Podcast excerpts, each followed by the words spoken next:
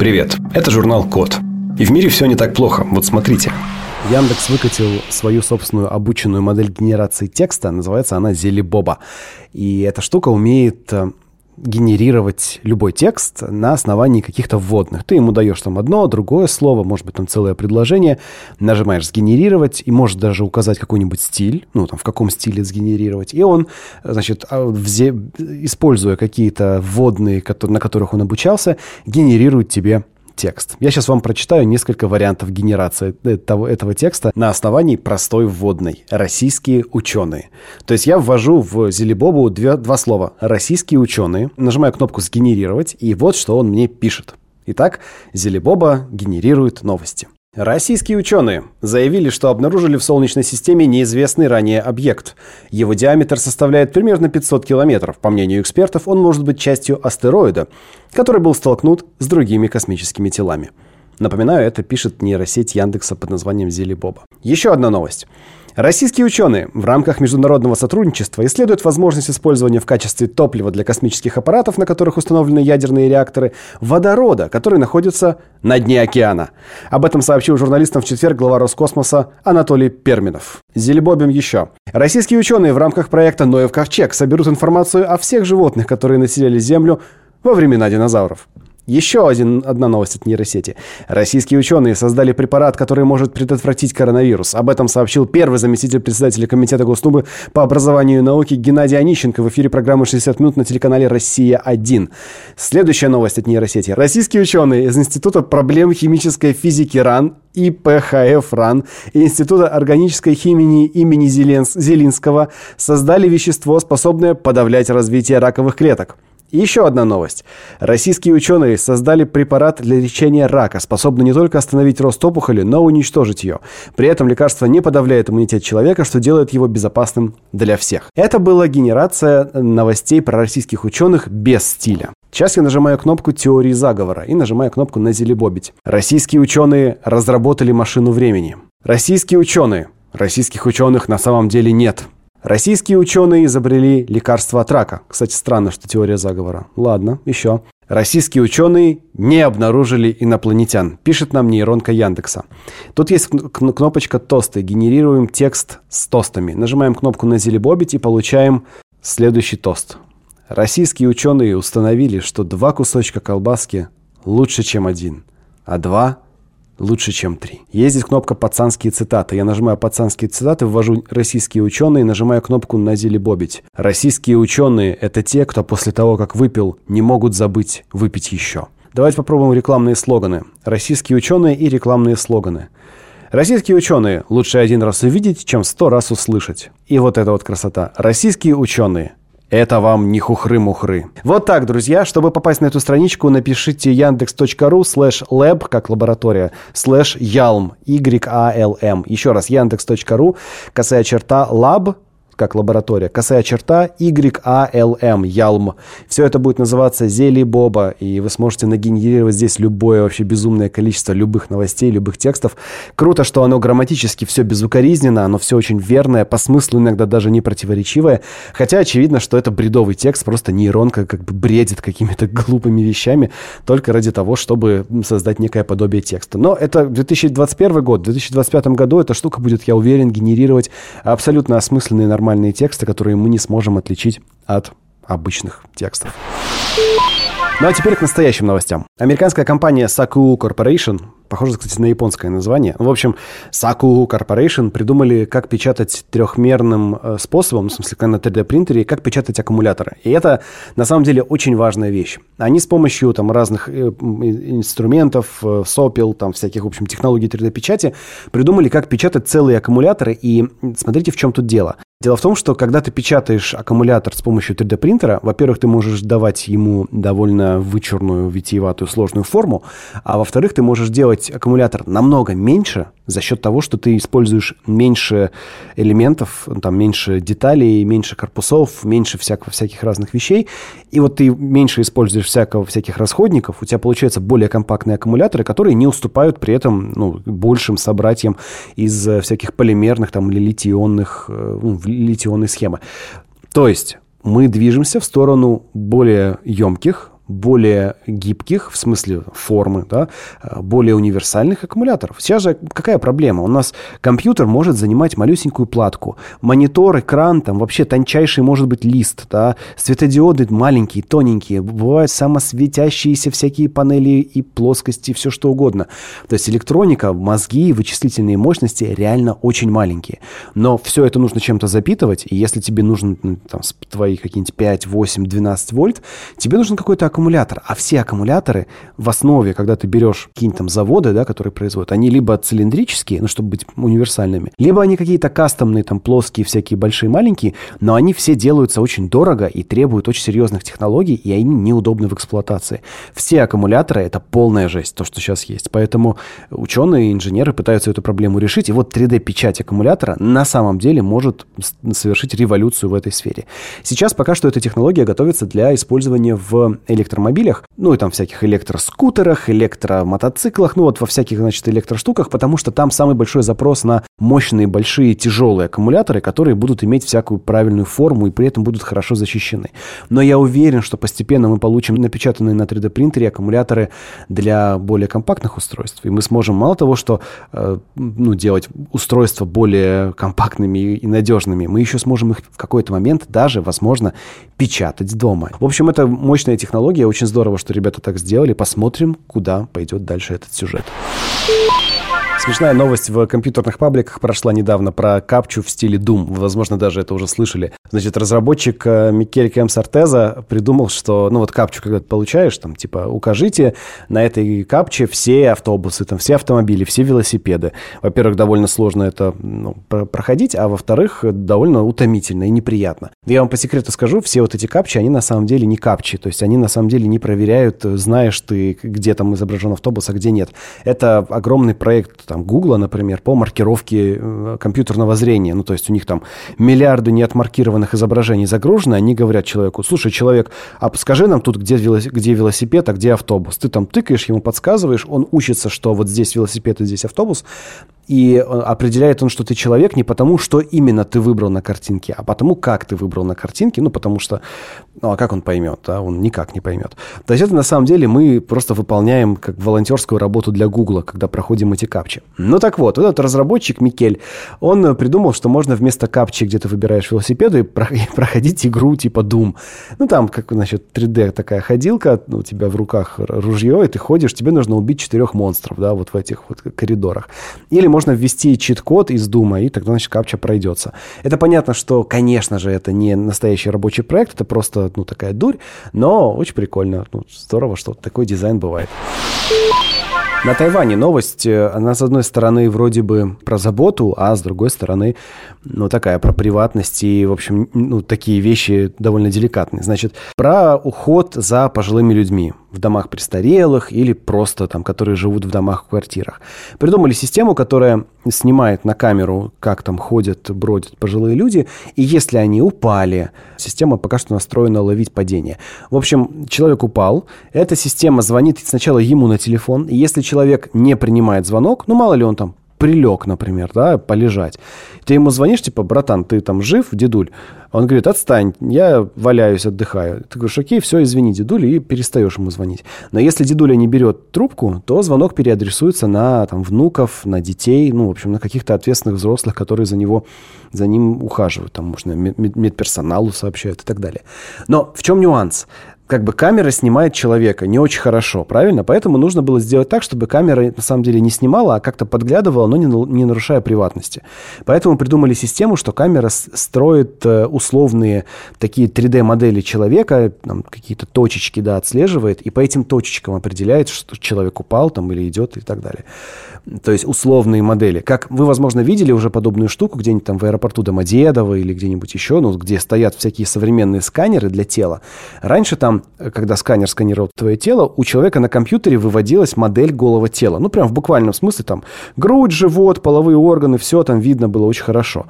А потом эту систему научили, значит, рисовать такое упрощенное, как бы усредненное человеческое тело без половых органов. Там, и, но если там были какие-то предметы, эти предметы выводились, как-то ярко подсвечивались, и уже человека можно было досматривать.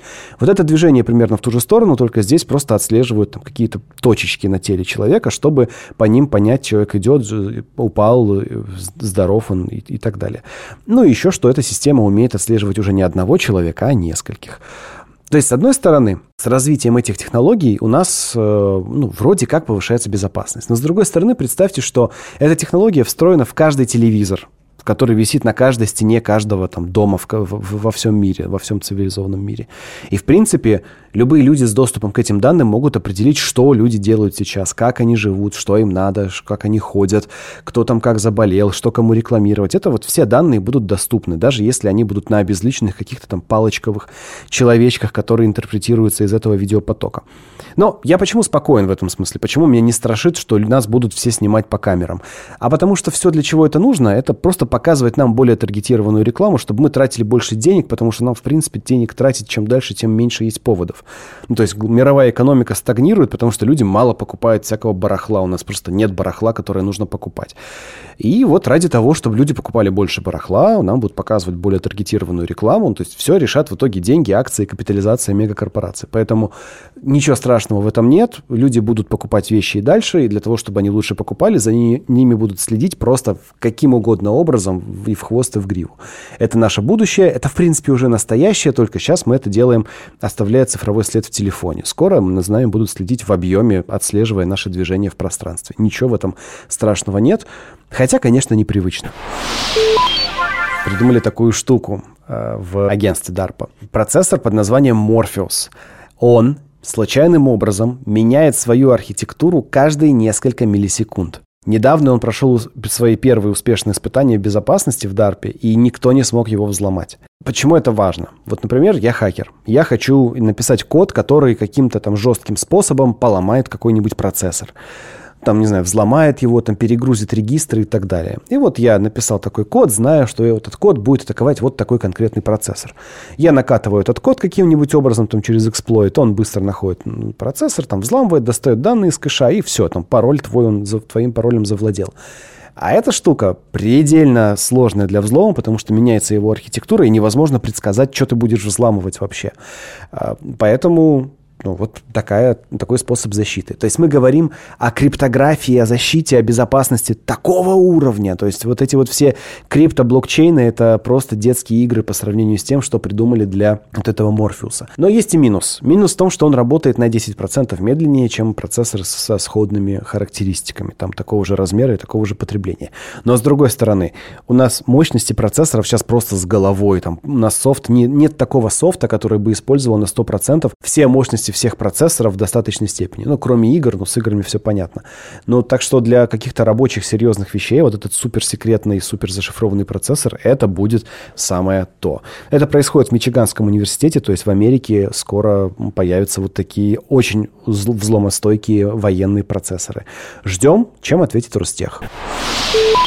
Новое событие из Массачусетса, из Массачусетского технологического института, МТИ.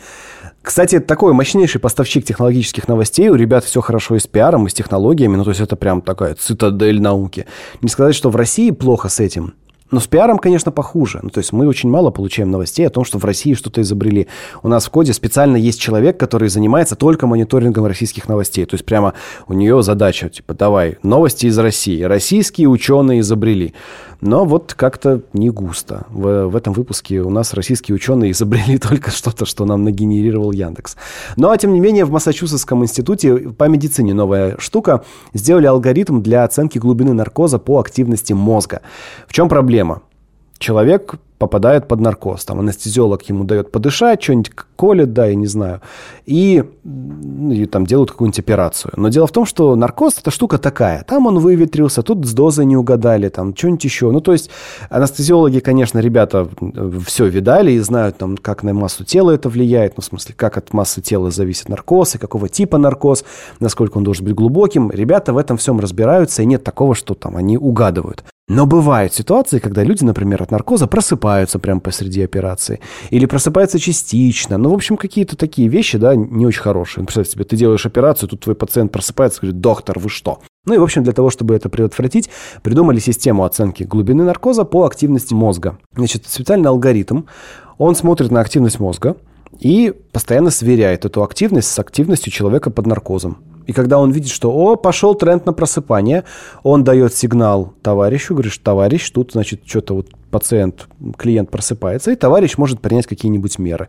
Там, добавить наркозику или прекратить операцию, ну, в общем, что-то что-то произойдет.